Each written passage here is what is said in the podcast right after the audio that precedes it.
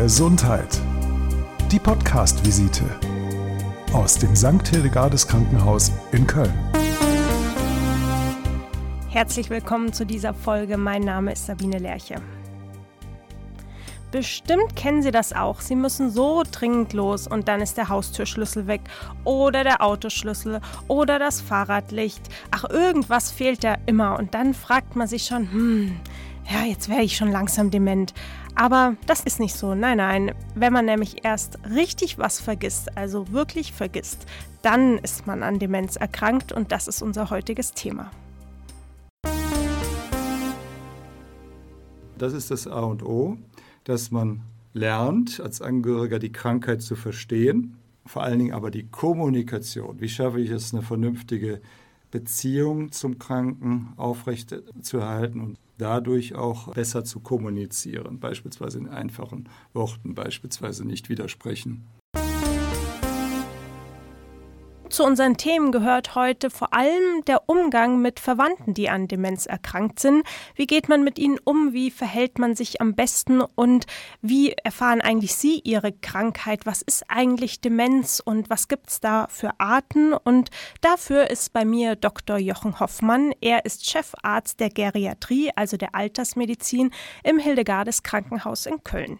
Aber vielleicht zuerst mal zur Beruhigung nicht jeder Gang in das andere Zimmer, wenn man dann nicht mehr weiß, was man da eigentlich wollte, ist ja gleich ein Anzeichen für Demenz. Nein, absolut nicht. Das kann ja auch ein Konzentrationsmangel sein oder dass man abgelenkt ist. Äh, das passiert ja sogar jüngeren Menschen schon mal, dass sie in den Keller laufen und nicht wissen, was sie da machen wollten. Im Allgemeinen ist das dann ein Konzentrations- oder Aufmerksamkeitsmangel. Eine Demenz kann man ganz klar davon abgrenzen.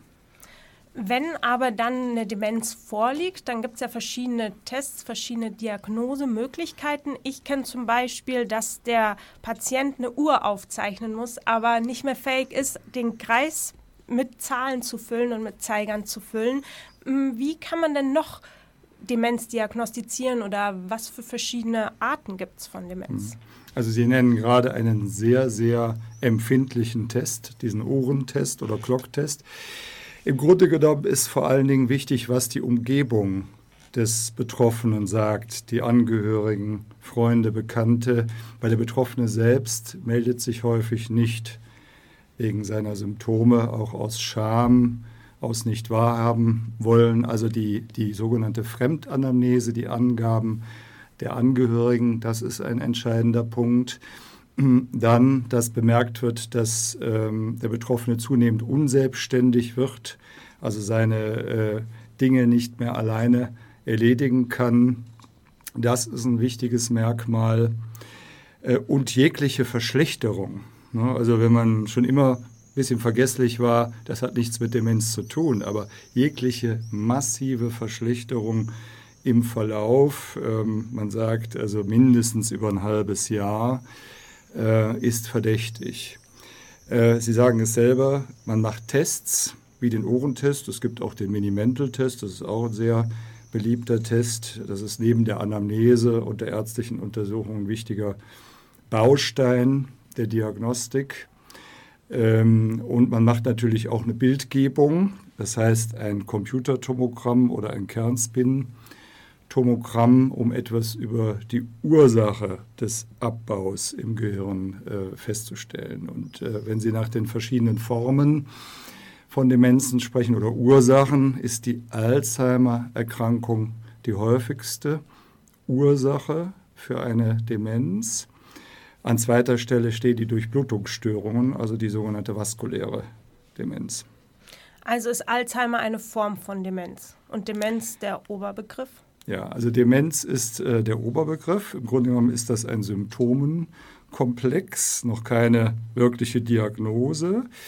Und der Demenz zugrunde können über 100 verschiedene Krankheiten liegen, von denen die häufigste die Alzheimer-Erkrankung ist. In etwa 60 bis 70 Prozent der Fälle ist das die Ursache für eine Demenz. An zweiter Stelle kommt die sogenannte vaskuläre, also äh, via Durchblutungsstörungen bedingte Demenz. Weitere häufige Formen sind Parkinson, Demenz äh, oder Frontallappendemenz. wir wollen ja nicht nur erklären, was Demenz ist, sondern eigentlich vor allem darüber sprechen, wie kann man damit umgehen. Nicht nur man selbst, sondern vor allem, wenn man angehörig, Angehöriger von einem Demenzkranken ist. Mm, es ist ja schon so, wie Sie gesagt haben, man vergisst nicht nur, sondern auch der Alltag wird immer schwerer. Man vergisst zum Beispiel den Herd auszumachen, wo es dann auch wirklich gefährlich sein kann. Gibt es denn so ein paar Tipps, mm, was man im Alltag passend einrichten kann, wie man dem Leben wieder Struktur geben kann, damit eben nichts passiert? Also am wichtigsten ist tatsächlich die Aufklärung bzw. Schulung der Angehörigen, der Familienmitglieder, der Freunde, Bekannten. Ähm, und äh, da finden also Kurse auch statt. Ähm, und äh, es gibt in der Tat gibt es also einiges, was man praktisch bedenk, äh, bedenken kann bzw. berücksichtigen kann. Wichtig ist vor allen Dingen, dass man sich auf den Kranken einlässt, dass man also versucht, äh, eine gemeinsame Ebene zu erreichen. Man ist ja versucht, den Betroffenen ja mehr als Patienten zu sehen in einer passiven Rolle. Da muss er aber raus. Der äh, Patient, der muss aktiv agierender sein. Das heißt, man muss, man muss ihn ernst nehmen, man muss versuchen, auf der gleichen Ebene mit ihm zu kommunizieren. Das gilt vor allen Dingen für uns Ärzte in besonderem Maße. Und äh, dafür, um das zu können, muss ich vor allen Dingen auch die Sprache des Demenzkranken verstehen. Das heißt, ich muss ein bisschen was davon kennen, von dem Krankheitsbild. Beispielsweise, dass man dem Betroffenen nicht widersprechen sollte.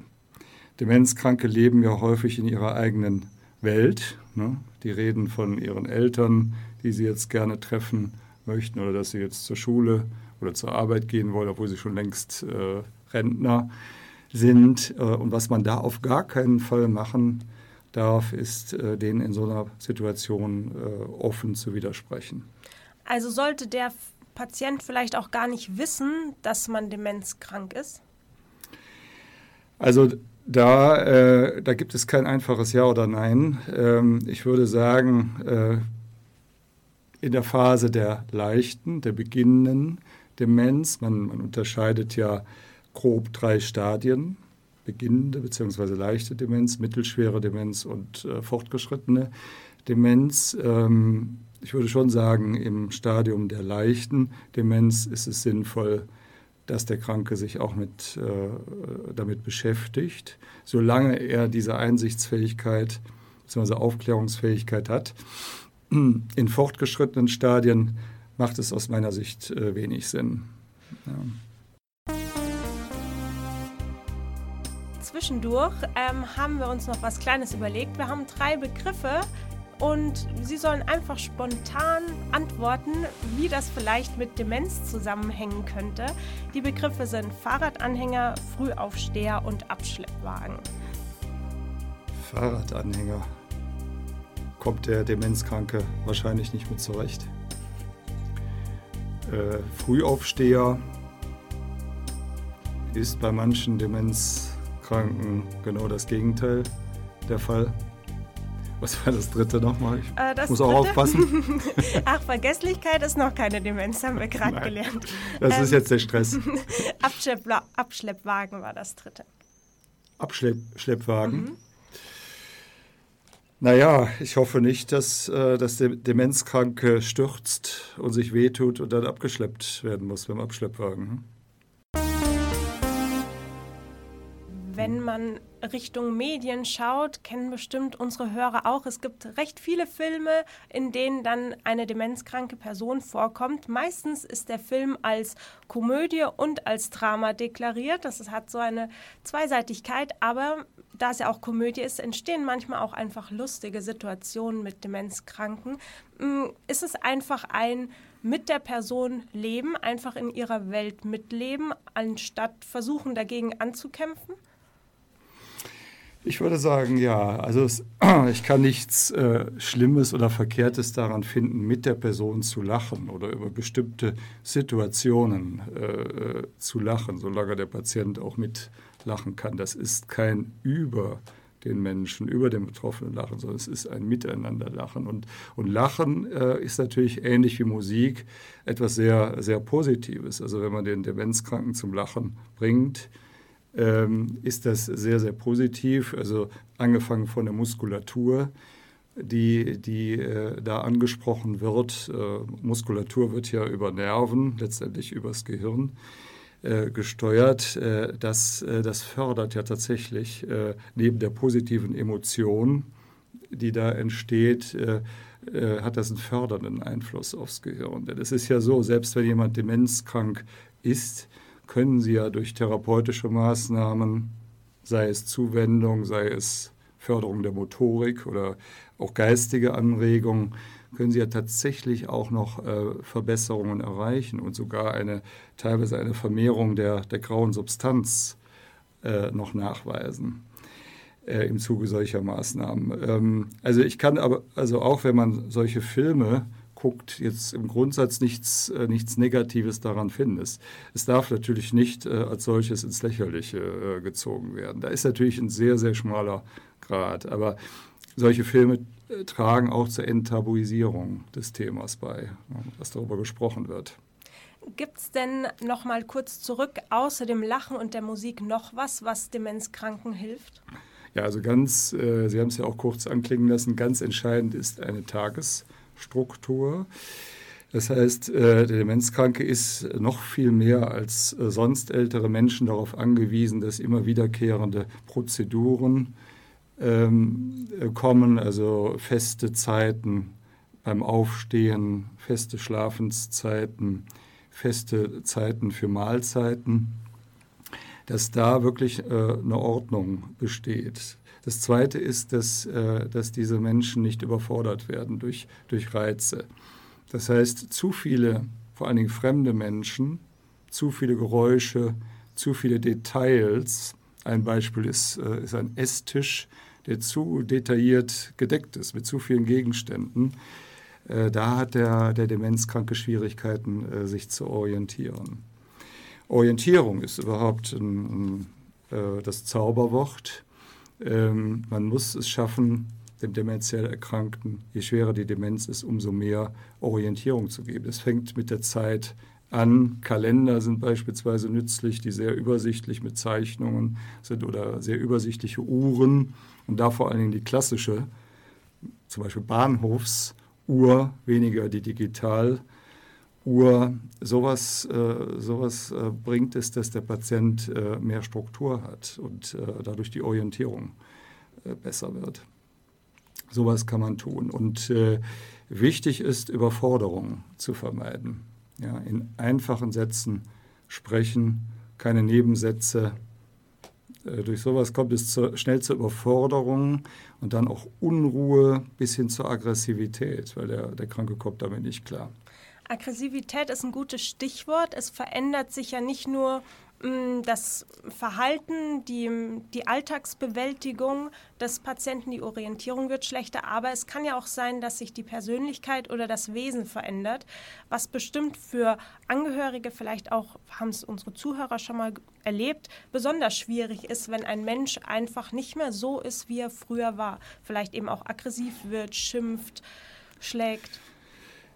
Ja, da ist äh, die Schulung der Angehörigen, der Familie wichtig. Die Angehörigen müssen verstehen, dass Aggressivität Teil der Erkrankung sein kann. Man äh, spricht ja von diesen ähm, ja, unerwünschten bzw. herausfordernden Verhaltensweisen bei Demenz. Äh, die sind Teil der Krankheit. Spätestens im Stadium der mittelschweren Demenz tritt neben der Pflege, zunehmenden Pflegebedürftigkeit, der zunehmenden Unselbstständigkeit, eben auch treten diese psychischen, psychiatrischen und Verhaltenssymptome auf. Also zum einen äh, ist das häufig Teil der Erkrankung. Das müssen die Angehörigen wissen. Es ist nicht so, dass der Demenzkranke plötzlich böse geworden ist oder einen nicht mehr mag. Es ist einfach Teil der Krankheit. Äh, zum anderen kann aber auch ein Delir, ein akuter Verwirrtheitszustand vorliegen. Sowas tritt zum Beispiel bei schweren Erkrankungen Infektionen, aber auch Operationen, internistischen Ursachen auf. Und äh, das ist dann nochmal Aufgabe des Arztes, äh, herauszukriegen, sind diese Verhaltensweisen Teil der Demenz im Sinne eines Fortschreitens, eines zunehmenden Stadiums der Demenz oder ist es delierbedingt, also akuter Verwirrtheitszustand? Da ist der Arzt auch gefragt. Aber vor allen Dingen müssen die Angehörigen verstehen, es ist Teil des Krankheitsgeschehens. Wenn man nochmal, unser Titel war ja die Brille im Kühlschrank, die Großmutter in Gefahr. Wenn man da nochmal hin zurückschaut, die Brille kann ja eigentlich gern im Kühlschrank bleiben. Die Großmutter sollte deshalb nicht in Gefahr sein. Mm, ist eigentlich das Wichtigste, dass sich Angehörige auf die Krankheit einlassen, es akzeptieren, sich vielleicht mhm. darin auch schulen und versuchen, mm, dem Demenzkranken möglichst viel einfache Orientierung zu geben. Ich würde sagen, ja. Es ist ja so, dass Demenzkranke ungefähr in einem Anteil von 70 Prozent zu Hause versorgt werden durch eben Angehörige. Das heißt, das A und O ist, also neben den professionellen Kräften, die natürlich auch geschult sein müssen, das ist auch teilweise ein Manko, müssen vor allen Dingen die Angehörigen geschult werden. Und da werden beispielsweise Kurse durch die Alzheimer-Gesellschaften aber auch andere angeboten. Das muss aber viel mehr noch äh, passieren. Und das ist das A und O, dass man lernt, als Angehöriger die Krankheit zu verstehen. Ursache, Stadien, Verlauf, vor allen Dingen aber die Kommunikation. Wie schaffe ich es, eine vernünftige Beziehung zum Kranken aufrecht äh, zu erhalten und dadurch auch äh, besser zu kommunizieren, beispielsweise in einfachen Worten, beispielsweise nicht widersprechen, wie eben schon gesagt. Ne? Das ist eigentlich das A und O, weil so etwas, so ein falsches ja, Verhalten von Betreuungspersonen schafft sehr häufig die Probleme. Neben der Krankheit selber, neben internistischen und anderen Ursachen, vor allen Dingen eine falsche Kommunikation kann, kann viel verderben. Und das, das kann jeder Angehörige lernen. Das war der Podcast heute mit Dr. Jochen Hoffmann, Chefarzt der Klinik für Geriatrie. Wir haben über das Thema Demenz gesprochen und wie man mit Demenzkranken im Alltag umgehen kann. Mein Name ist Sabine Lerche. Ich bedanke mich sehr herzlich für das Gespräch. Ich hoffe, es hat unseren Zuhörern weitergeholfen und sie haben was daraus mitnehmen können. Sehr gerne. Hat Spaß gemacht und ich hoffe, wir erreichen Betroffene damit. Wenn Sie noch mehr über Gesundheit wissen wollen, wenn Ihnen irgendwelche Themen unter den Nägeln brennen, Sie können gern einen Like oder einen Kommentar hinterlassen oder Sie hören sich einfach noch eine Folge von unserem Podcast an. Wir haben zum Beispiel auch eine gemacht über die Notaufnahme, wo wir drüber sprechen, was da eigentlich so alles abläuft in diesem ganz hektischen Bereich im Krankenhaus. Also hören Sie sich das gerne an und ansonsten bedanke ich mich erstmal, dass Sie heute mit dabei waren und die Folge wurde wie immer unterstützt vom Kölner Krankenhaussender.